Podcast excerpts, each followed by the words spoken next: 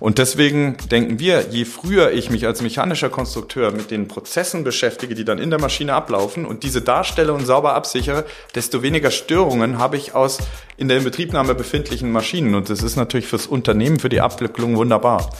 Wir haben dort äh, dazu auch mal eine, eine Studie gemacht und haben herausgefunden, dass man da zwei, drei, vier Millionen sparen kann.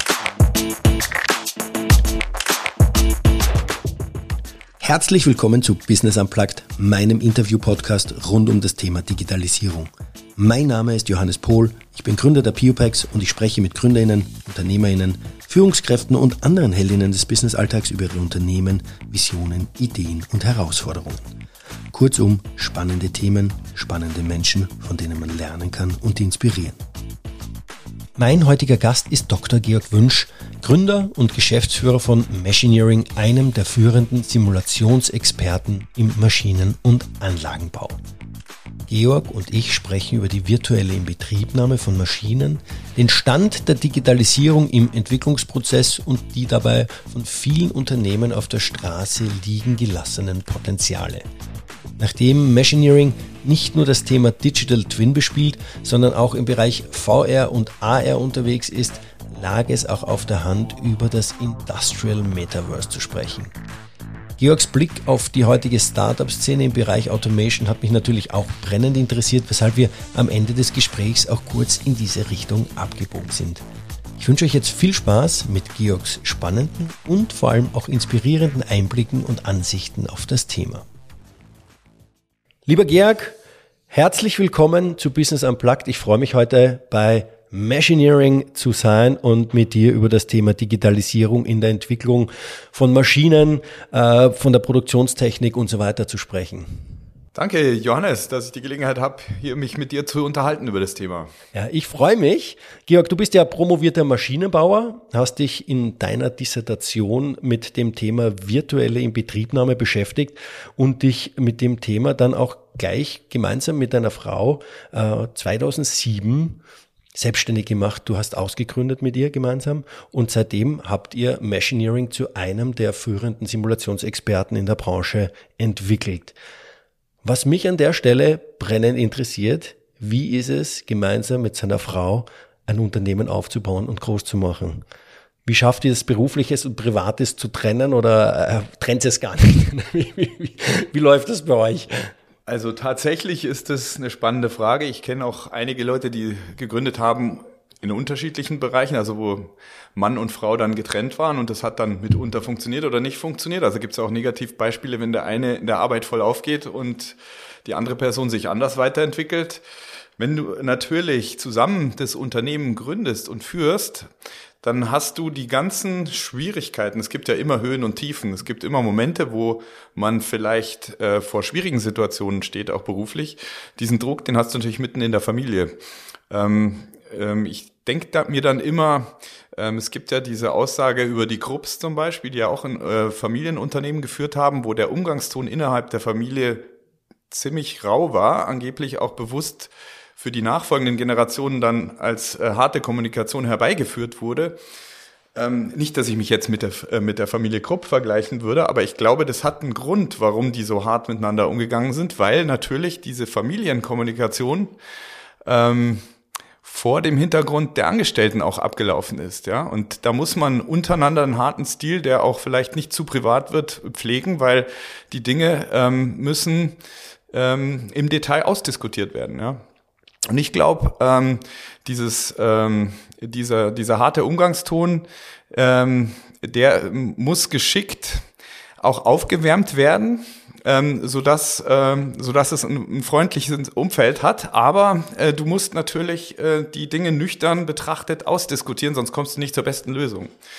Und das ist äh, die Kunst. Und ich glaube, dass die, die Zentripetalkräfte einer Beziehung, wo äh, die beiden äh, Partner in unterschiedlichen Bereichen arbeiten, die sind viel schlimmer, weil die Leute sich ja extrem unterschiedlich entwickeln können. Also wenn der eine berufliche Herausforderungen meistert, der andere kommt nicht vorwärts, hat Krisen dort, ähm, da über mehr als zehn Jahre beieinander zu bleiben, ist auch eine Herausforderung. Ich kenne auch viele Gründer, die dann mehrfach geschieden wurden. Ja. Also das ist durchaus in jeder Hinsicht ein Spannungsfeld, die Beziehung. Ja, das ist, glaube ich, sogar, da gibt es chinesische Schriftzeichen dafür.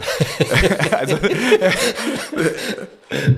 okay, spannend. Ja, ich habe, das, ich habe mir diese Frage gestellt und gesagt, wow, okay, das ist, kann, kann ich mir schon sehr anspruchsvoll auch vorstellen in, in der. Ja, tatsächlich ist es ja so, ähm, dass zunächst äh, unsere Familie schneller gewachsen ist als das Unternehmen. Ja. Also da waren wir dann äh, ähm, ziemlich schnell bei vier Mitarbeitern und bei vier äh, äh, Nachwuchs. Äh, äh, ähm, da sind wir dann natürlich irgendwann mal stehen geblieben. Das geht irgendwann nicht mehr mehr, aber ja.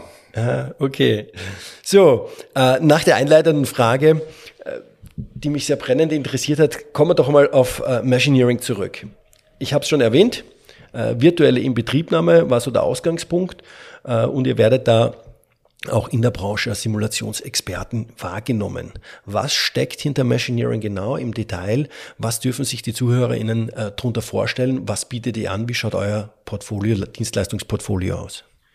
Genau, also ähm, das Thema virtuelle Inbetriebnahme ist ein spezielles Thema von, für die Simulation, für den Test von, von mechatronischen Produktionsmaschinen. Und äh, das Thema virtuelle Betriebnahme befindet sich eigentlich in der Regel am Ende des Prozesses, kurz vor Auslieferung, wo die Steuerungssoftware getestet wird. Ähm, was wir mittlerweile als Firma Machineering mit unserem Produkt iPhysics, so heißt es, Industrial Physics, heißt das Ursprungsprodukt kurz äh, von den Anwendern liebevoll iPhysics genannt. Äh, ist ein, ein Simulationswerkzeug, mit dem man ähm, Produktionsmaschinen im 3D darstellen kann. Und ähm, wir versuchen die Kernprozesse des Maschinenbaus, also die Produktionsmaschinen, die Produktionsprozesse zu digitalisieren. Und ähm, das ist natürlich eine spannende Aufgabe. Die, dieser Anspruch, äh, egal was an Maschinen nachzubilden, scheitert natürlich zunächst mal immer gleich an der Realität. Also praktisch, ich gehe damit zum nächsten Maschinenbauer. Das funktioniert natürlich dann nicht so, wie wir es bisher gemacht haben, sondern der hat neue Prozesse. Das ist eigentlich in der Regel ständig so. Und wir versuchen ähm, praktisch unseren Simulationskernel ständig weiterzuentwickeln. Das haben wir auch stark flexibilisiert, sodass der wie eine Plug-in-Technologie funktioniert. Und wir dann für unterschiedlichste Prozesse ähm, Modellierungen implementieren können. Und äh, beispielsweise einen Wickelprozess im Bereich ähm, Reifenfertigung oder Batteriefertigung oder Papierverarbeitung entsprechend oder ein Faltprozess bei der Verarbeitung von Karton äh, ein Schraub- oder Einpressvorgang, äh, solche Dinge. Überall hat man ganz spezielle Randbedingungen und da kann ich nicht mit einem einzigen Simulationswerkzeug rangehen. Wir haben dann gesagt, okay, was haben alle Prozesse gemeinsam? Das ist im Wesentlichen eine kinematische Struktur der Szene. Das haben wir schon aus den CAD-Systemen. Und äh, die verknüpfen wir dann mit Prozessmodellen. Und das ist die Kunst, dass wir hier relativ schnell und flexibel reagieren kann und das nachbilden, was der Anwender braucht. Und wenn ich das richtig in Erinnerung habe, iPhysics, ihr habt da auch die ganzen physikalischen Effekte, äh, auch, ähm, stellt sie auch da, oder? Die früher jetzt nicht so gängig waren in den Simulationen. Genau, also ähm, im Prinzip die Produkte fallen vom Band, wenn das Band zu Ende ist. Ähm, da ist auch nochmal implizit Modellbildung mit dabei. Ähm, das heißt, äh, wenn ähm, mehrere Förderbänder hintereinander stehen, dann ist über die Geometrie die Vorgänger-Nachfolger-Beziehung definiert. Das heißt, das Bauteil fährt übers Band 1 und fährt dann aufs Band 2 und dadurch, dass es von einem aufs andere rüberfällt oder rüberrutscht oder gefördert wird, entsteht eine Vorgänger-Nachfolger-Beziehung zwischen den Förderbändern, was ich halt in einer ähm, Discrete Event Simulation zum Beispiel, die auch häufig für so Fördertechnik äh, genutzt wird, um, um, um Taktzeiten zu ermitteln, über eine Beziehung zwischen zwei Rechtecken herstellen muss. Das heißt, ich muss sagen, wenn dieses Rechteck zu Ende ist, folgt das nächste Rechteck. Und das ist ein Abstraktionsvorgang, den Mensch machen muss. Ähm, das heißt, ich gehe in die Fertigung rein, schaue mir das Ganze an und abstrahiere dann einzelne Bausteine raus und äh, erstelle eben Zusammenhänge. Und dieser Abstraktionsprozess, den muss ein Mensch machen und der ist fehleranfällig und vor allem muss der nach Änderungen nach, also reproduziert werden. Und wir gehen halt eigentlich eher davon aus, wenn wir die Physik nachbilden der echten Welt, und das gut machen, dann zeichnen wir eigentlich nur, was da ist. Das kann jetzt gescannt sein aus der Realität mit Hilfe von äh, einer, einem, einem Scanner, äh, LIDAR, als Sensor im, im iPad ist hier ein Riesenpotenzial natürlich, dass ich einfach durch die Gegend spaziere, dann äh, die, die, die Datenpunkte noch als Objekte zusammenfasse und dann äh, Aufgaben verteile, Förderband, Förderband, Förderband als Beispiel, um bei dem Beispiel zu bleiben.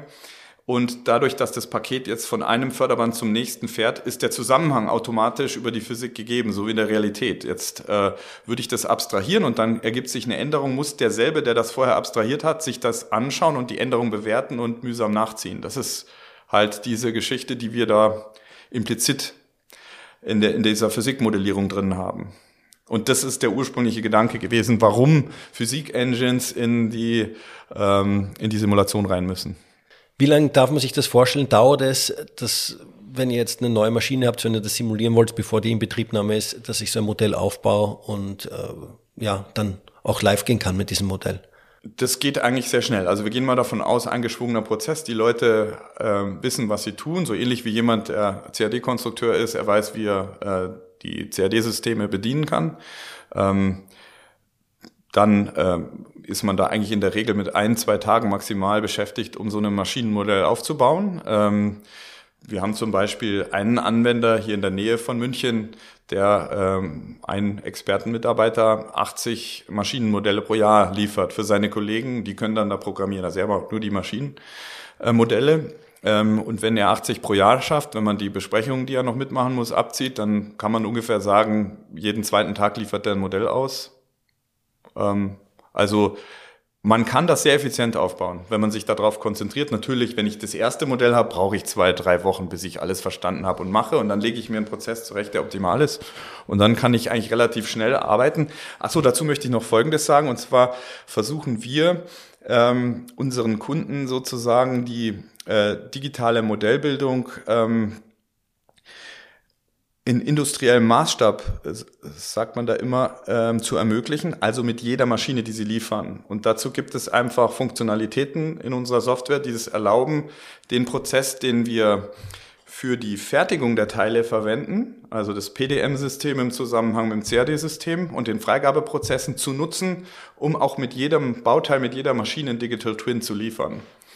Und äh, dadurch ähm, ist die Erstellung von so einem Simulationsmodell eigentlich synchron mit dem Entwicklungsprozess. Und ich kann mir auch als Manager, der ja normalerweise gewohnt ist, ich habe so eine Excel-Liste, da mache ich mir so rote, grüne Ampeln äh, äh, und dann frage ich jeden Beteiligten, wie weit seid ihr mit der Elektroplanung, wie weit seid ihr mit dem CAD-Modell, wie weit seid ihr mit der SPS und dann sagt mir jeder, ja, ja, wir sind 99 Prozent fertig dann ist die Frage, was bedeutet denn 99 Prozent für diese Person, mit der ich da gerade spreche? Ja, das ist ja für einen Manager ganz schwer zu packen. Wie soll er entscheiden, wie weit sind wir und was soll er seinen äh, Kunden sagen? Und ähm, da ist natürlich äh, diese 3D-Modellbildung, wo jeder sehen kann, wie weit wir sind, äh, ein wunderbares Mittel, weil wenn ich ihm zu jedem Zeitpunkt im Prozess sagen kann, zeigt mir mal euer Simulationsmodell, dann führt er das Simulationsmodell vor und sagt dann gleichzeitig, ja, da vorne den Materialfluss, das müssen wir uns noch vorstellen und das da hinten müssen wir uns noch vorstellen, weil das noch nicht umgesetzt ist und ich als Manager kann eigentlich sofort meine Liste nehmen und sagen, ja, okay, da sind wir noch nicht so weit, da sind wir noch nicht so weit und da sind wir noch nicht so weit. Okay. Also das ist ein Tool auch für Projektmanagement. Okay, Bin spannend. glaube ich, aber. Ja, nee, es ist spannend. Ähm, ich meine, das Tool selber, die Software, du hast gesagt, äh, die Basis ist iPhysics oder Industrial Physics. Ähm, ähm, es klingt, wenn man so mal zuhört, nach einer sehr aufwendigen Software, ich nenne es jetzt mal so, die auch sehr viel Rechnerleistung bedarf. wir haben jetzt auch einen Rundgang bei euch im Büro gemacht und du hast gesagt, ihr baut euch eure selber, selber eure Rechner, weil die brauchen auch eine gewisse Leistung, damit überhaupt die Simulationen laufen können und so weiter und so fort. Ähm, 2007 habt ihr gegründet. 2009 hast du gesagt, ist das erste Produkt auf den Markt gekommen. Also gut 15, 13 bis 15 Jahre her.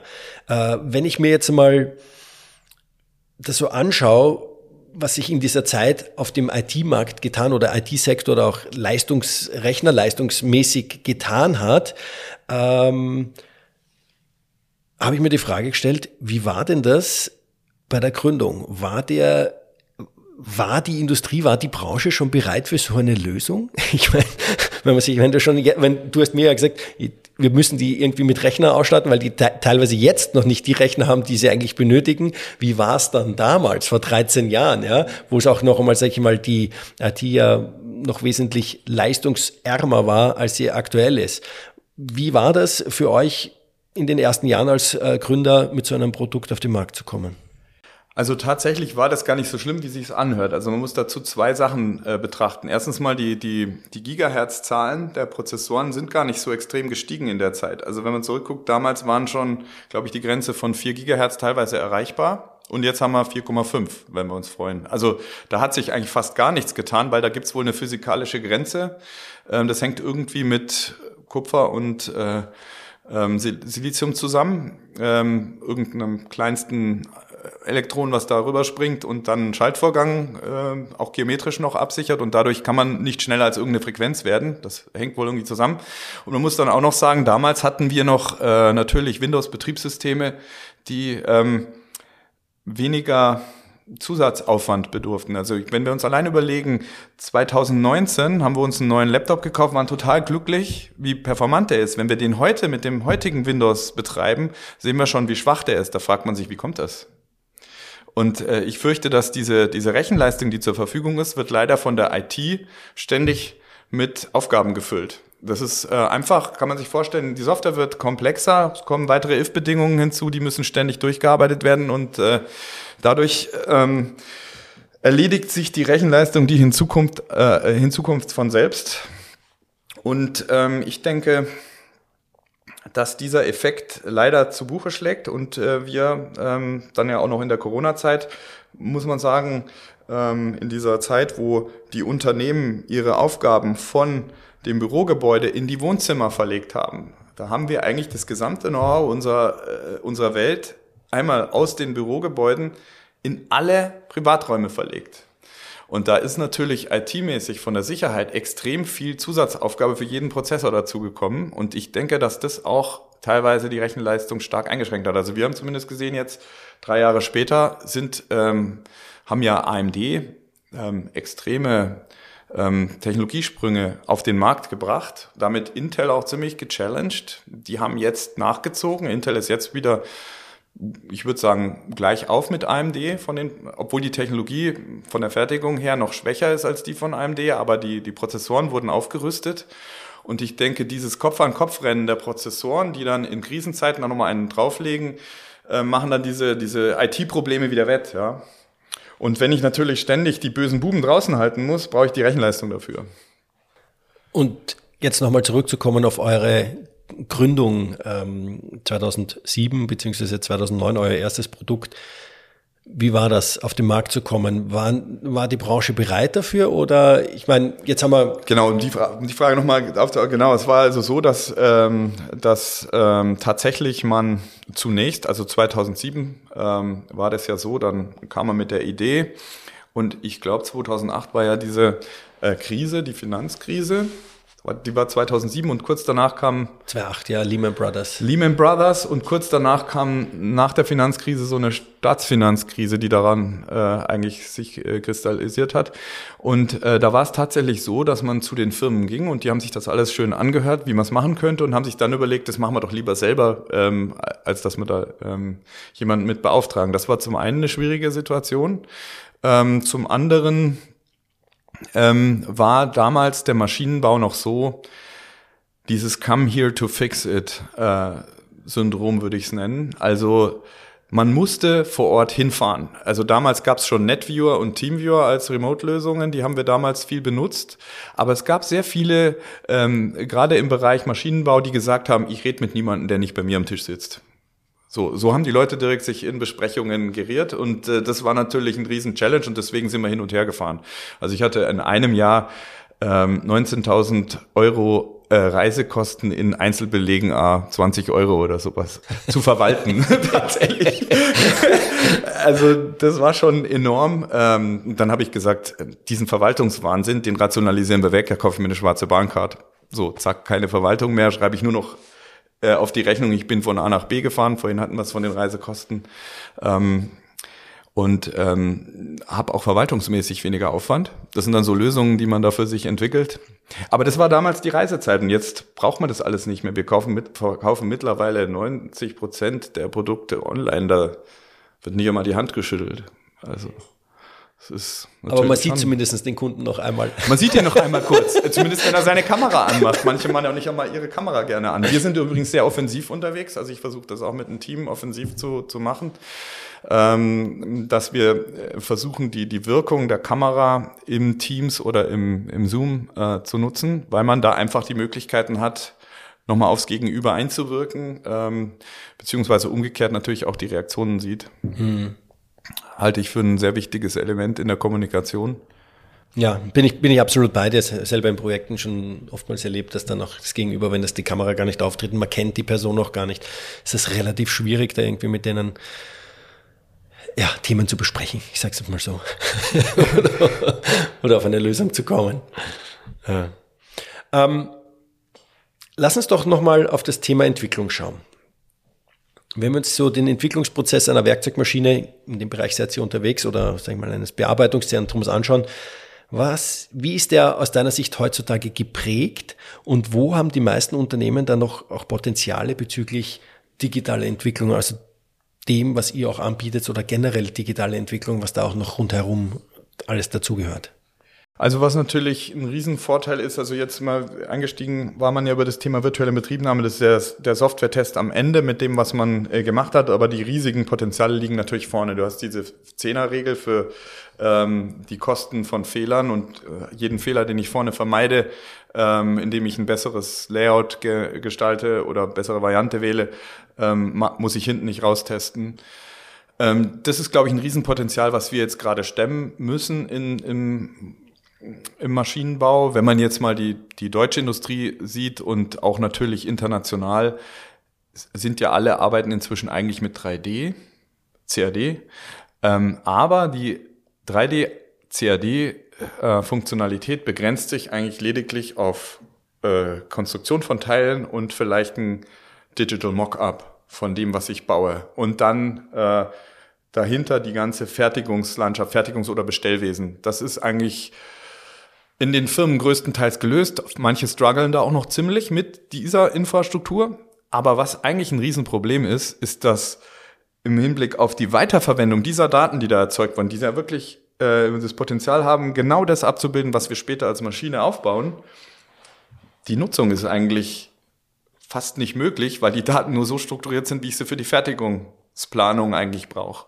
Und äh, für einen Digital Twin habe ich ganz andere Anforderungen an die Daten und wir versuchen das mit dem iPhysics hinzuzufügen. Das heißt, wir setzen auf diese vorhandene Plattform auf. Beispiel jetzt, um konkret zu werden, SolidWorks, Inventor, ähm, Solid Edge zum Beispiel und, und Creo, die Creo-Produkte von, von PDC, äh, sind CAD-Systeme, die alle ähnlich funktionieren und immer aus Assemblies und Parts arbeiten und da eine Aufbaustruktur äh, der Maschinen machen und im Zusammenspiel mit dem PDM-System äh, die, die Daten verwaltbar machen.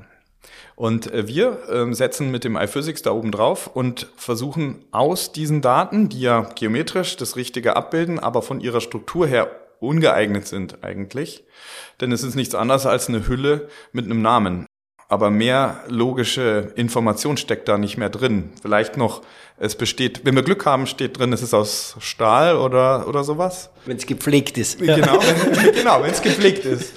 Ähm, und ähm, insofern, leider haben wir da teilweise einen Totalschaden in der Einführung von 3D, muss man sagen. Und ähm, wir versuchen das irgendwie schrittweise zu beheben und das ist ein Riesenunterfangen, das allgemeingültig und überall zu machen.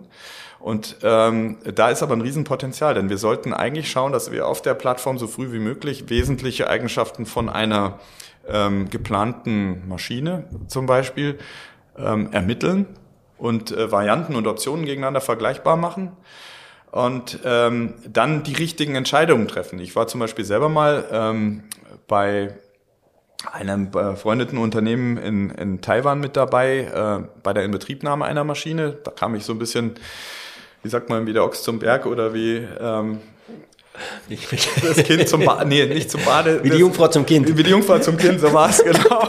äh, ähm, Äh, danke. Äh, und ähm, war dann hinterher in, in, in Taiwan und hatte festgestellt, opala, unser Antrieb hinten am letzten Förderband ist zu schwach, um die Leistung zu bringen. Ja? Und ähm, nur als Beispiel. Und dann musste man in der SBS ganz komplizierte Logiken machen, um da doppelt zu fahren. Und beim Doppeltfahren kann ich mich natürlich auch verzählen. Dann weiß ich, es sind zwei Produkte drauf. Eins war das Nummer eins, eins ist Nummer zwei. Wenn ich dann weiter takte, welches ist ganz am Ende und so weiter. Diese Dinge muss man dann natürlich alle sauber mitrechnen in jedem Zustand. Und ähm, das macht die Dinge dann viel komplizierter als eigentlich, wenn ich es gleich richtig mache und die Auslegung korrekt erfolgt. Ja.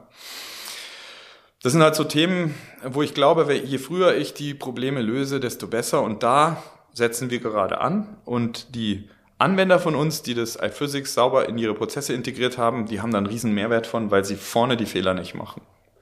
Die Software, die du angesprochen hast, die 3D-Software, CAD-Programme, bieten die die Möglichkeiten, die du jetzt angesprochen hast? Ich bin da zu wenig drinnen, ähm, aber haben die die Potenziale oder dass, dass diese Daten erfasst werden, die ihr braucht, um, ja, genau. also Wir haben die Möglichkeit, diese Daten da einfach mit hinzuzufügen und ähm, natürlich werden die Dinge dann komplexer. Also so ein PDM-System ist in der Regel in der Lage, ähm, die Weiterentwicklung von einem Teil in Freigabeprozessen zu verfolgen und zu ähm, zu managen. Wenn wir natürlich über einen Digital Twin sprechen, dann haben wir es mit der vierten Dimension noch zu tun, nämlich der Zeit. Also sprich die die ähm, die 3D-Geometrie wird erweitert durch das Verhalten über die Zeit von dieser 3D-Geometrie. Und das sind äh, Sachen, die muss ich, wenn ich sie teste, beobachten. Das heißt, wenn ich jetzt eine Baugruppe in, mit, mit dem Ablauf versehe, dann muss ich anschauen, passt der Ablauf. Dann gucke ich mir das an. Dazu vergeht mitunter halt die mehrere Zykluszeiten der, der Produktion, also ich, fünf Minuten oder sowas. Dann kann ich sagen, der Prozess passt. Jetzt ändert jemand was an der Baugruppe, um zu überprüfen, ob der Prozess noch passt muss ich wieder die fünf Minuten anschauen. Das heißt, äh, die Auswirkung, um hinterher zu sagen, die Maschine ist noch gut, ist viel schlimmer, als wenn ich eine 3D-Zeichnung habe, wo ich schnell mal gucke, kollidiert irgendwas oder so. Das sehe ich auf einen Blick vielleicht. Du sprichst gerade einen Punkt an, also das Thema Simulation, ja. ja. Ähm, also 3D-Daten mit der Zeit verbinden und wie sich das Ganze entwickelt. Wo macht es aus deiner Sicht Sinn, das Unternehmen auf Simulation setzen, beziehungsweise wo würdest du Unternehmen raten, auf Simulation zu setzen, jetzt aufgrund deiner Erfahrung, die du hast in dem ganzen Entwicklungsprozess?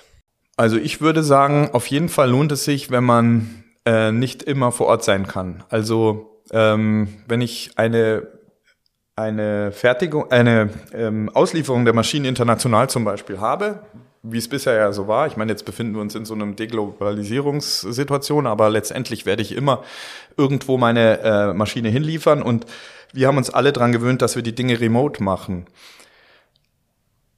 Jetzt wäre es natürlich sinnvoll, ich muss nicht hinfahren, sondern kann eigentlich von dem Instandhaltungskollegen der Firma, meines Kunden zum Beispiel oder meines Partnerfirma dort, ähm, die Information bekommen, was läuft schief. Und dann setze ich mich in meinem Kämmerchen hin, stelle das Problem nach, finde die Lösung, schicke sie hin und fahre sie mit Hilfe der Person vor Ort ein. Dadurch spare ich mir dann mal eine Fahrt dorthin. Diese Fahrt dorthin, wir kennen alle dieses äh, Buch die Kunst des Krieges heißt das, glaube ich. Die Armeen in der Ferne zu unterhalten, ist äh, die teuerste Geschichte für einen Feldherrn. Das ist auf jeden Fall einer der größten Hebel, denke ich. Weil wenn ich jetzt zum Beispiel von hier nach Brasilien fahre und dort eine Woche bin, kostet mich das locker 10.000 Euro alleine da zu sein. Okay. Und das spare ich mir vielleicht, wenn ich einfach nur anrufe, hier in Ruhe die Sachen äh, behebe und dann habe ich nur einen normalen Tagessatz zu zahlen. Okay, das eine sind die Reisekosten, generell auch das Thema auch mit, mit den Qualitätsthemen, die du auch vorher angesprochen hast. Du hast ja den Faktor 10, das ist der klassische Faktor, wenn ich, sag ich einen Fehler mache und äh, den nicht entdecke, dann pro Schritt danach, pro Prozessschritt verzehnfachen sich dann die Kosten dafür. Ähm, Gibt es da noch Themen, wo man sagt, okay, frühzeitiger beginnen mit Simulation? Äh, ihr seid ja relativ, sag ich mal, spät in dem ganzen Prozess ja eigentlich drinnen, nämlich kurz vor der Inbetriebnahme oder dem Go Live, wenn die Werkzeugmaschinen, die Betrieb, äh, die Bearbeitungszentren etc. live gehen. Gibt es noch Möglichkeiten, noch ein bisschen früher nochmal? Ja, natürlich. Also ähm, das wollte ich noch dazu sagen. Ähm, das Thema virtuelle Betriebnahme wird leider ähm, oft nur auf diese hintere Seite des Prozesses gelegt. Aber ich würde sagen, diese Ablaufbetrachtung ist eigentlich entscheidend, dass ich die frühzeitig mache, weil sonst meine Konzepte, es geht ja immer um einen Vorgang, ähm, vielleicht fehlerhaft ausgelegt werden. Und ähm, es ist also dann so, ähm, dass wir in der mechanischen Konstruktion, wenn wir uns äh, einen Prozess vorstellen, der Lieferung einer Maschine, der ungefähr neun Monate ähm, äh, umfasst, dann haben wir am Anfang vier, fünf Monate Konstruktion, wo die Maschine im Detail auskonstruiert wird und dann ist die Konstruktion in der Freigabe, es wird gefertigt, bestellt und zum Schluss zusammengefügt, montiert und dann erfolgt die Inbetriebnahme. Und diese ähm, Inbetriebnahme führt dann dazu, dass eigentlich hier erst die Rückkopplung zur mechanischen Konstruktion erfolgt. Und wenn ich dann ein Problem habe, dann rufe ich einen mechanischen Konstrukteur aus einem Prozess der nächsten oder übernächsten Maschine sogar raus. Der muss alles stehen und liegen lassen, weil die Maschine steht unten in der Halle und muss sofort äh, mit höchster Prio behoben werden. Das zieht sich aber im schlimmsten Fall durch die ganze Fertigung durch. Der mechanische Konstrukteur unterbricht sein Projekt, macht eine Fehlerbehebung und boxt die dann mit hoher Prio noch durch die Fertigung durch. Das heißt, das ganze Unternehmen ist im schlimmsten Fall mit, äh, im Sondermaschinenbau ist das auch nicht unüblich als, als Vorgang, mit äh, ständigen Fehlerbehebungen dann beschäftigt. In einer Zeit, wo ich natürlich das bestellmäßig nicht mehr äh, behoben kriege, ähm, ist das fatal. Und deswegen denken wir, je früher ich mich als mechanischer Konstrukteur mit den Prozessen beschäftige, die dann in der Maschine ablaufen und diese darstelle und sauber absichere, desto weniger Störungen habe ich aus in der Inbetriebnahme befindlichen Maschinen. Und das ist natürlich fürs Unternehmen, für die Abwicklung wunderbar. Wir haben dort äh, dazu auch mal eine, eine Studie gemacht und haben herausgefunden, dass man als Unternehmen mit etwa 100 Millionen Euro Umsatz da locker im Jahr zwei, drei, vier Millionen sparen kann auf den ersten äh, Anhieb. Okay. Und ähm, allein durch äh, die Eliminierung von solchen inneren Syn Synergieeffekten oder äh, Problemen vielmehr. Und das ähm, ist natürlich dann so ein Thema, das äh, man schwer in eine Metrik packen kann. Dazu haben wir ein Produkt auch entwickelt, was wir ähm, den Kunden anbieten. Das ist so ein ähm, Evaluationsworkshop, äh, wo wir mit jedem im Unternehmen reden. Das heißt, äh, wir sprechen wirklich mit den Inbetriebnehmern, mit den äh, Montageleuten aus der, vor allem aus der elektrischen Montage, die ist für uns spannend, mit den ähm, aus der mechanischen Konstruktion, Elektrokonstruktion und der Softwareentwicklung und auch mit dem Service und finden raus, wo liegen denn die Probleme eigentlich. Und das ist ganz spannend. Wir finden einige Dinge raus, die man mit der Simulation beheben kann und einige, die kann man vielleicht mit anderen Themen beheben. Das ist sehr, sehr äh, aufschlussreich für die Firmen. Natürlich muss ich sagen, man ist im Maschinenbau nicht so freizügig mit Beraterprojekten oder sowas. Das ist einfach etwas, das können wir alles selber machen. So. Schon noch sehr konservativ, die ja, Branche, ja, ja. Ähm, da ist noch ein Punkt, den ich gerne ansprechen würde. Den haben wir auch im Vorgespräch mal kurz erwähnt, und zwar das ganze Thema Fachkräftemangel. Fachkräftemangel trifft gefühlt jedes Unternehmen, auch den Maschinen- und Anlagenbau, vor dem macht es auch nicht Stopp. Und da geht es nicht nur um Fachkräftemangel in der Produktion, sondern auch Fachkräftemangel in der Entwicklung. Das zwingt die Unternehmen in gewisser Hinsicht auch den Entwicklungsprozess vielleicht neu zu denken.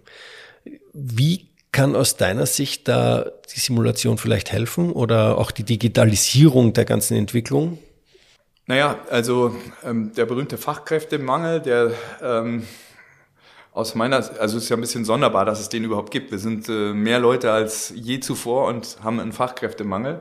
Ähm, da denke ich, das ist wahrscheinlich ein Bildungsthema. Wir haben sehr viele Leute, die hungrig aus der ganzen Welt zu uns kommen und äh, auch unseren Wohlstand mit genießen möchten ähm, und mh, mm, sind alles sehr intelligente Menschen und wir müssen die wahrscheinlich einfach auch äh, mit auf äh, in die Prozesse von uns reinbringen. Und da ist natürlich Training, Schulung und so weiter das A und O. Und wenn ich natürlich es schaffe, ähm, sage ich mal, aus und das läuft ja aus meiner Sicht, ähm, so wird es natürlich jetzt politisch und schwierig, das Ganze, aber teilweise auch schief. Ja? Wenn man an verschiedene Problembezirke denkt, äh, die in den Medien auch öfter auftreten, ähm, kann einem schon Angst und Bange werden, kriegen wir noch genügend Leute, die so komplizierte Dinge wie Maschinen bauen können. Das ist ja genau der Hintergrund deiner Frage, denke ich.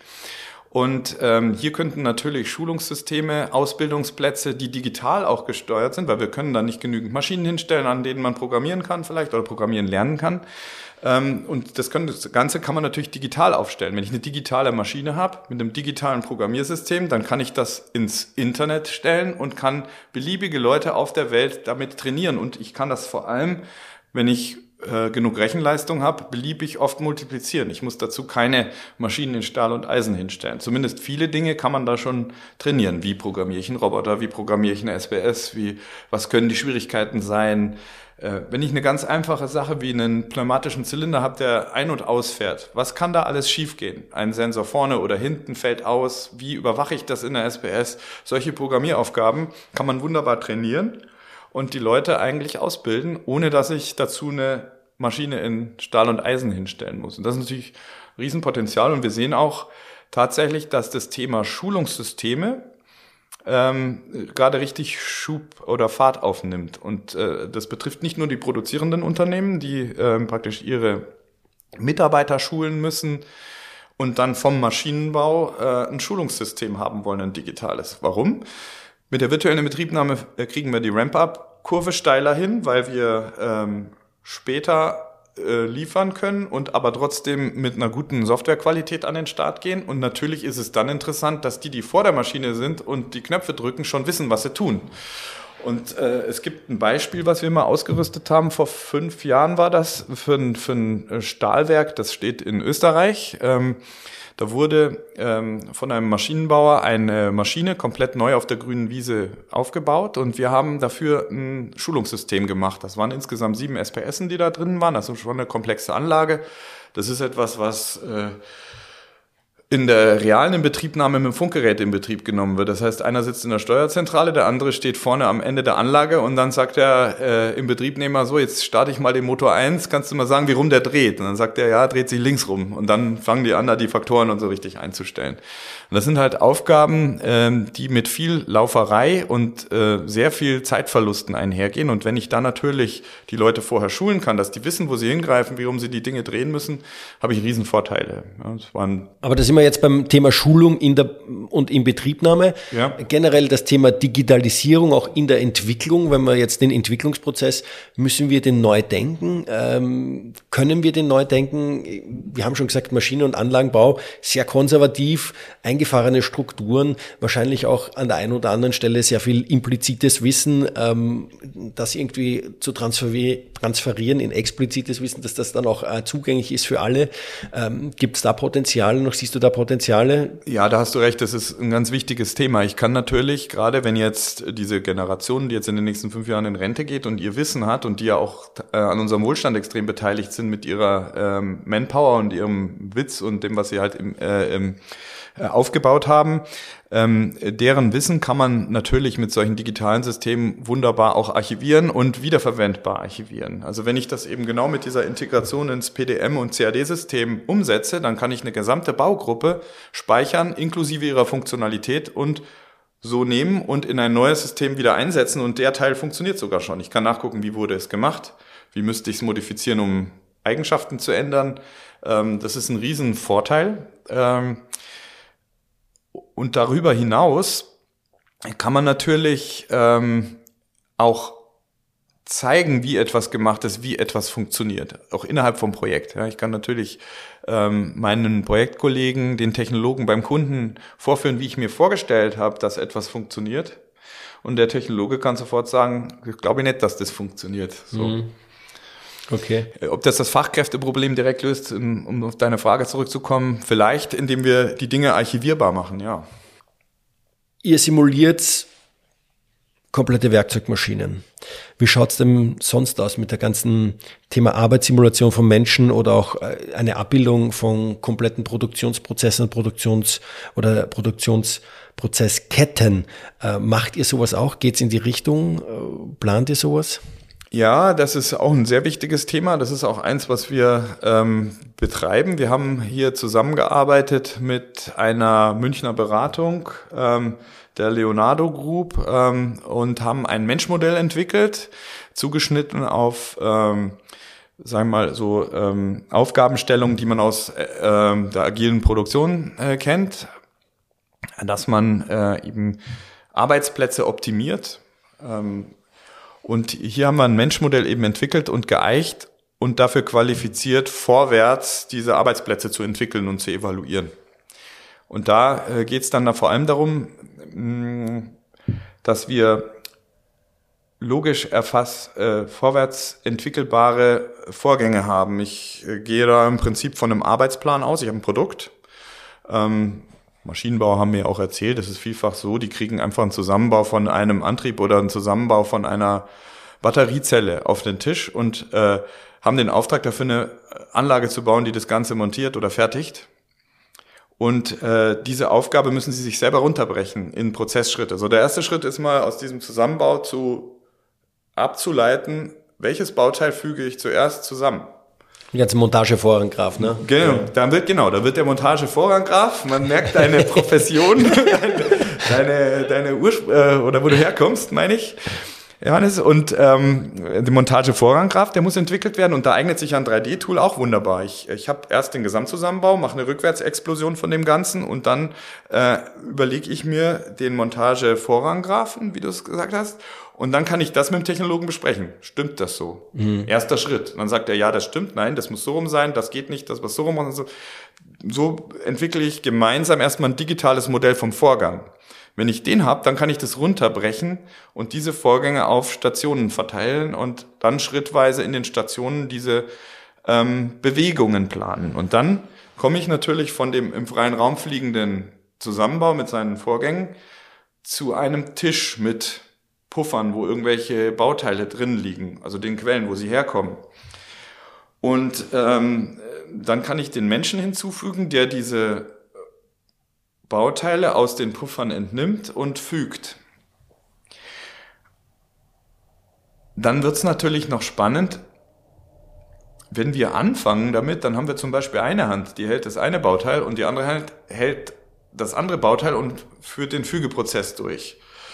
Wahrscheinlich ist das so im äh, Kindergarten der, der Produktionsplaner äh, so die erste Regel, nie die Hand als Vorrichtung verwenden zum Beispiel. Ja, dann kommt man also zu dem nächsten Prinzip, wie kann ich das Hauptbauteil, auf das die anderen montiert werden, vielleicht so lagern, dass die zweite Hand frei ist. Und dann kann ich nebenläufige Vorgänge vielleicht planen. Dadurch entsteht natürlich eine andere Pufferbereitstellung und so weiter und so weiter. Also diese ganzen Themen kann man digital natürlich wunderbar planen und vor allem, wenn man ein logisches Modell von diesem Material, äh, nee, wie ist es, äh, Montagevorranggraphen hat. Und äh, wenn das verknüpft ist mit dem 3D-Modell vom Zusammenbau, kann ich eigentlich schrittweise den Menschen mit dranhängen. Und das haben wir entwickelt und da können wir eigentlich relativ schnell solche Simulationen aufbauen. Das sieht natürlich nicht so toll aus wie im Computerspiel, das muss man auch sagen. Da arbeiten wir noch dran, weil das Auge auch mit ist. Da wäre vielleicht ähm, der Kontakt zur MTM auch spannend. Die machen da auch in dem Bereich was, ähm, auch hinsichtlich der Digitalisierung. Äh, kann ich dann gern den Kontakt herstellen. Ja, spannend. Ja, der, ja. der Peter, äh, Peter Kulang, der war auch bei mir zu Gast schon ja, und hat im, in der Folge darüber auch ein bisschen berichtet, weil die sich ja auch äh, neu aufstellen. Ähm, lassen wir kurz mal das Gespräch bis hierhin Revue passieren. Äh, Simulation, Digital Twin waren Begriffe. Ich weiß, dass ihr auch VR und AR nutzt bei euch äh, und so weiter und so fort. Da fällt mir gleich ein Thema ein, das heißt diskutiert wird aktuell der Begriff Industrial Metaverse. Industrial Metaverse, was ist das für dich? Was welches, welche Vor- und Nachteile beziehungsweise Risiken gibt's aus deiner Sicht oder bringt Industrial Metasicht, Metasicht, Metaverse aus deiner Sicht? So heißt's. Genau, das ist natürlich ein Kampfbegriff der aktuellen Zeit. Da fällt mir spontan ein CIM, Computer Integrated Manufacturing, Digital Factory, Industrie 4.0, cyberphysische Systeme, das war irgendwo zusammen. Äh, und jetzt Industrial Metaverse. Und da muss man jetzt genau schauen, ist es alter Wein in neuen Schläuchen oder was fügt das Industrial Metaverse hinzu? Und ich denke, ähm, das, was das, was hinzugefügt wird, ist eigentlich die Natur des Internets, nämlich, dass ich die Dinge nicht nur im Kämmerchen ähm, digitalisiere, sondern das eigentlich als Showroom nutzbar mache. Was braucht ein Industrial Metaverse? Ich brauche die Möglichkeit, Dinge in einer Community zu veröffentlichen. Also erstmal zu darstellen, zu handhaben, das haben wir. Also mit unserer Simulation zum Beispiel kann man Maschinen darstellen, Prozesse darstellen, Menschen darstellen. Und dann äh, muss ich das Ganze aber natürlich auch veröffentlichen. Und ich finde, ähm, es gibt ja eine Firma, die hat sich sogar so genannt. Äh, ähm, deren Fokus ist natürlich ganz klar die Repräsentation der Dinge für alle auf der Welt zugreifbar. Da gibt es natürlich auch rechte Systeme, gibt Gruppen, wo Leute drin sind und keine anderen, oder es ist komplett öffentlich. Und ich denke, dieser, dieser Aspekt, ich habe ein, ein, ein weltweit vernetztes System, wo ich relativ schnell Leute zusammenbringe, die vorher noch nicht zusammen waren, aber ich kann auch Dinge aussperren und äh, für geheim äh, betrachten, zumindest zunächst geheim. Ich denke, diese Dimension ist was Neues, die dem hinzugefügt wird. Und es wird natürlich spannend, wer da das Rennen macht werden es wieder viele Plattformen sein nebeneinander und ich bin eben entweder auf der Plattform oder auf der oder wird es anwendungsspezifisch implementiert sein. Technisch können wir die Sachen umsetzen, aber ich sehe diese Veröffentlichungskomponente noch als relativ wichtigen Aspekt. Und ähm, ja, das ist für mich das Industrial Metaverse. Insofern vielleicht eine Weiterentwicklung der Digital Factory und des Industrie 4.0 Gedankens. Siehst du Vorteile, wo du sagst, das wäre echt lässig, wenn das jetzt so käme oder wenn sich das äh, so entwickeln würde, da würden wir wirklich tatsächlich auch einen Vorteil äh, drin erkennen oder ihr als äh, Machineering, wo du sagst, okay, das wird uns auch nochmal pushen? Also wir werden natürlich versuchen, selber ein System zu liefern dafür. Ähm, ich mache mir da jetzt nicht die Hoffnung, dass wir weltweit das Rennen machen. wir werden es natürlich versuchen und wir sind auch äh, technisch schon recht weit, was das anbelangt. Ähm, aber diese wesentliche Eigenschaft, dass wir innerhalb von Sekundenbruchteil äh, technische Informationen an einen neuen Gesprächs- oder, oder Teilnehmer delivern können, weltweit ist natürlich ein Riesenpotenzial für Geschäft. Also das heißt, Schulungssysteme hatten wir schon angesprochen, Vertrieb natürlich. Also Vertrieb ist wahrscheinlich das, wo es als allererstes äh, relevant sein wird. Ich habe ein Maschinenmodell gemacht in meiner Entwicklung für ein Projekt zugeschnitten. Dann kann ich sagen, das schicke ich jetzt mit irgendeinem Token an meinen Kunden. Der kann sich das für eine Zeit anschauen, danach macht's und es ist wieder weg. Das ist natürlich vertrieblich ein Riesenpotenzial. Ähm, er kann es vielleicht auch gar nicht da rausholen. Er kann es nur anschauen. Er kann es nicht rausholen, um zu sagen, macht mir das billiger, hast du jemand anders, sondern er kann es nur in dem Moment mal kurz anschauen, wird beeindruckt durch die Lösung, aber er besitzt sie nicht, den Gedanken, sondern die ist ja bei mir als Maschinenbauer zum Beispiel. Da sehe ich ein Riesenpotenzial für vertriebliche Zwecke und natürlich auch, wenn ich das Ganze so weit treibe, dass die gesamte Maschine drin ist, habe ich entweder die Möglichkeit für Schulungssysteme, die weltweit anzubieten, aus einem gesicherten Vault heraus äh, geliefert, egal wohin, ohne dass dort Infrastruktur vorhanden sein muss, die die Leistung bringt.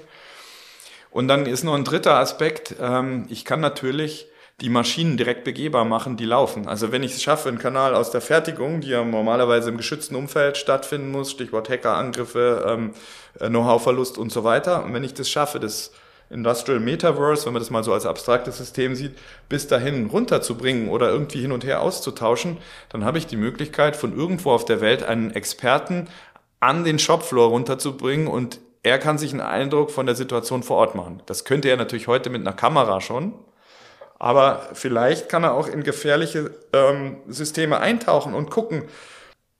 Die Roboter Spitze mit dem Werkzeug, was passiert da gerade, wo ich normal mit dem Kopf nicht hinkomme, mhm. nahe zu gucken, was, mhm. was passiert. Okay. Ich könnte mir das sogar so vorstellen, dass du, wenn du schon sagst beim Sales, dass du im Prinzip so ein bisschen einen Shop hast, wo ich selber wie ein Auto konfiguriere, einfach in der Werkzeugmaschine und am Ende steht die da mit der Leistung so, wie ich sie brauche oder wie auch immer. Keine Ahnung, ob das sogar in die Richtung gehen könnte, aber sind wir wieder beim Thema Entwicklungsprozess. Jawohl, mhm. genau. Ja, mit Sicherheit. Also da ähm, ist natürlich auch alles mögliche an Konfiguratoren möglich. Ich denke, dass das Metaverse selbst, das werden ja wahrscheinlich, ähm, es ist ja ein Computation-Problem. Also ich brauche äh, 3D-Rendering-Power und ich brauche CPU-Power und muss das skalieren können. Das äh, ist natürlich kostenmäßig eine spannende Geschichte. Wie monetarisiere ich das? Mhm. Also das heißt, ähm, wer zahlt die Rechnung am Ende? ja, ja, und da, da, ist die Kunst bei dem Ganzen. Wir versuchen da auch den Henkel dran zu kriegen. Ich möchte nur ein Beispiel nennen. Wir kennen vielleicht alle die, die, die Game, äh, äh, Gaming-Szene, äh, sagen wir mal, ähm, ohne jetzt Produkte nennen zu wollen, Xbox, Nvidia und so weiter, gibt's ja Online-Systeme. Und wenn man sich das anschaut, wie die virtualisiert sind, so dass ich nur mit einem Webbrowser ohne, ohne Rechenleistung ein 3D-Spiel spielen kann, ist bemerkenswert, wie gut das schon geht, wenn die Internetverbindung steht. Aber auch dort ist es so, wenn du dich einloggst, kriegst du einen Rig zugeteilt. Also ich mal mir das so aus, da steht irgendwo im Keller im Rechenzentrum ist so eine Wand und da sind halt dann 200 so Racks angeschraubt und dann gibt's halt eine Chain und wenn du dich einloggst, äh, kommst du auf eine Warteliste und irgendwann kriegst du eins von den Dingern zugeteilt und das rechnet für dich. Und eigentlich ist es nichts anderes, als würde es bei dir im Zimmer stehen. Sie haben es halt nach Schweden. Äh, nach Schweden und schmelzen dort die Polkappen ab, genau. und ähm, und ähm, warum? Weil sie es auch nicht geschafft haben, diese, diese 3D-Rechenleistung so zu virtualisieren, dass es äh, skalierbar bereitgestellt wird. Ich denke, dass, wenn man in die Gaming-Industrie schaut, sieht man, wie wir es Ingenieure machen sollten. Und vermutlich wird es in die richtige, ähnliche Richtung gehen müssen. Okay, spannend. Naja. Äh, Risiken, hast du da noch was, wo du sagst, hm, Risiken? Na gut, Know-how. Also sagen wir mal so, für uns, ähm, wir, äh, speziell wir Deutschen, die immer denken, äh, wir sind die allerbesten in der Welt. Äh, aus irgendeinem Grund haben wir diese Gefahr scheinbar. Ähm, zum Glück bin ich Österreicher. Äh, du bist zum Glück Österreicher, ja. ähm, wir haben doch das Problem, äh, dass wir auch erst seit 100 Jahren eigentlich mit dem Maschinenbau so eine richtige Rolle spielen. Ja? Also wo wir in den zurückliegenden 100 Jahren da äh, Automatisierungstechnik, Maschinenbau sehr viel Know-how aufgebaut haben. Ähm, nicht zuletzt muss man, wenn man es geschichtlich einordnet, sagen, aufgrund äh, des Versuchs äh, in Europa, in einem Land, was in der Mitte liegt und überall Grenzen hat, irgendwie eine Vormachtstellung zu erreichen. Und aus diesen Anstrengungen, die mit mehreren sehr, sehr schlimmen ähm, geschichtlichen Ereignissen, sprich Weltkriegen, verbunden waren, sind halt äh, diese Aggressionen, die dann zu den Entwicklungen geführt haben, die wir haben, dass wir wissen, wie man Maschinen baut. Ähm, dieses Wissen ist in Gefahr, weil ähm, wenn ich es digitalisiere, geht es sehr schnell, dass jemand anders das Wissen auch hat oder benutzt.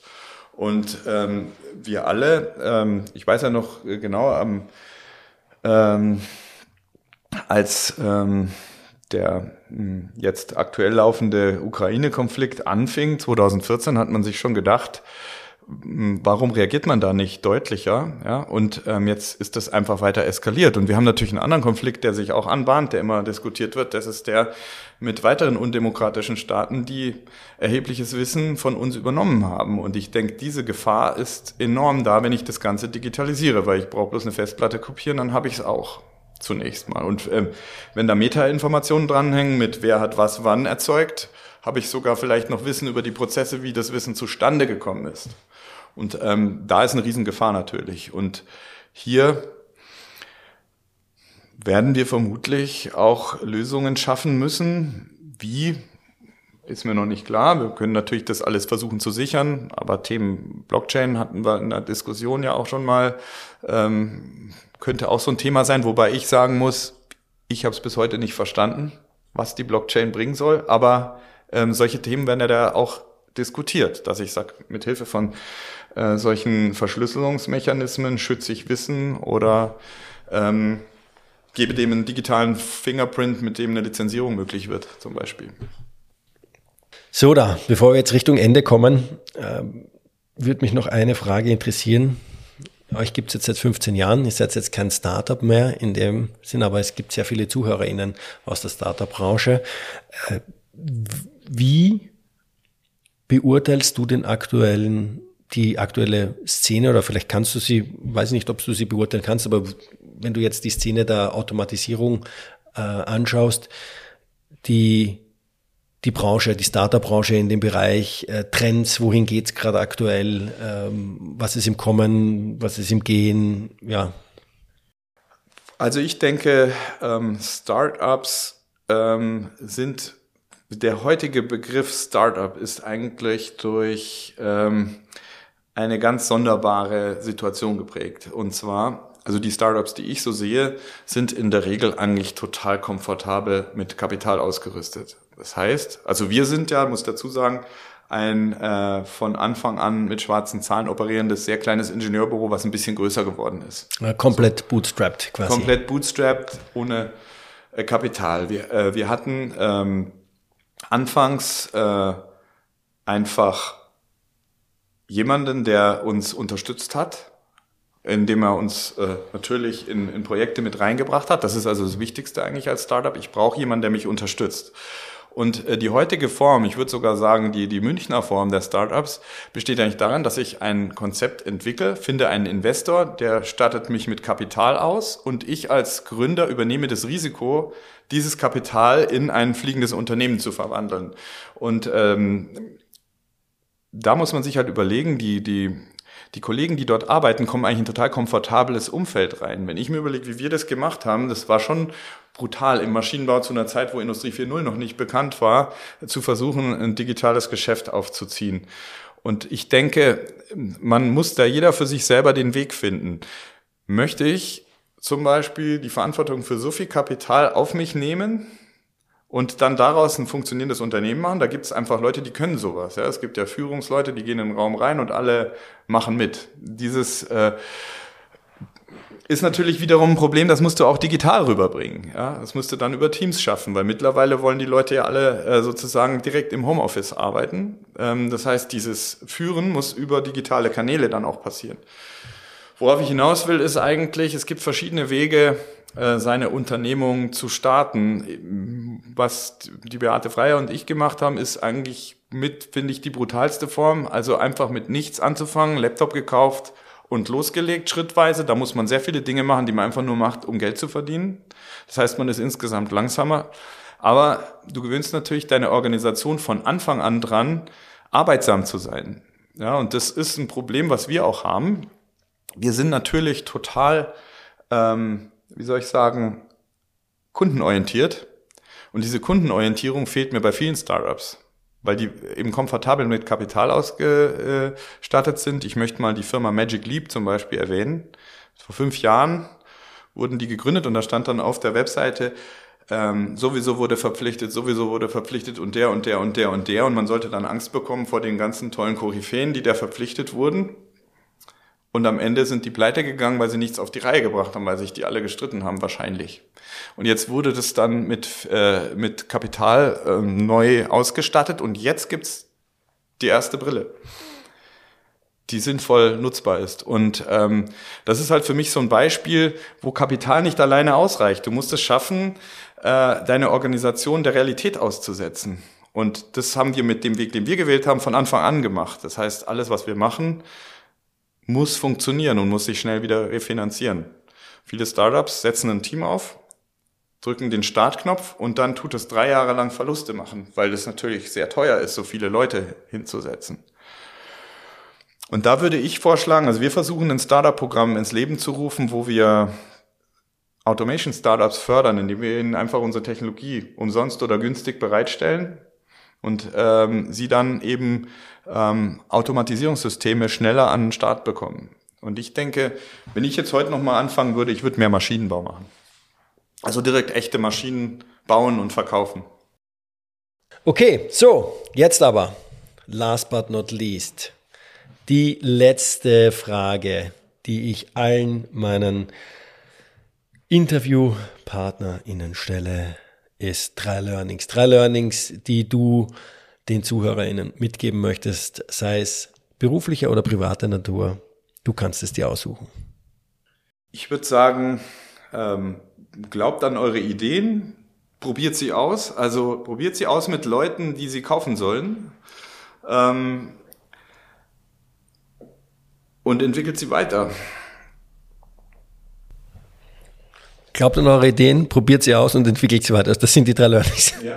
Okay, ja, schön. Alles klar. Ich habe es versucht, nochmal zusammenzufassen. Sehr, okay. Danke. Gut. Äh, Georg, danke für die Einladung zu euch ins Büro hier in München. Danke für deine Einblicke in das, was ihr macht bei Machineering, das ganze Thema virtuelle Inbetriebnahme, äh, über eure Software, wie du auch das Thema Entwicklung siehst, auch das Thema Digitalisierung in der Entwicklung und wohin da die Reise gehen kann, auch weiter gesponnen im Industrial Metaverse. Herzlichen Dank für deine Zeit, für deine Einblicke und ich bin gespannt, wie euer Startup Accelerator, das Startup-Programm ausschaut. Ich werde es auf jeden Fall verfolgen und wann das an den Start geht. Ja. Also alle, die Interesse haben, alle, die Interesse haben, im Bereich Automation zu, zu gründen, sollen sich äh, an dich gerne wenden, schätze ich mal. Ich werde deine Kontaktdaten wie immer auch in den Shownotes verlinken, auch zu Machineering. Also jeder, der Interesse hat, kann da einfach mal in den Shownotes nachschauen. Lieber Georg, herzlichen Dank und ich freue mich, wenn wir uns bald wiedersehen. Danke. Alles klar, danke dir, Johannes. Das war das Interview mit Dr. Georg Wünsch. Infos zu Georg und Machineering findet ihr in den Show Notes. Bis zur nächsten Folge wünsche ich euch alles Gute und schicke euch liebe Grüße aus München.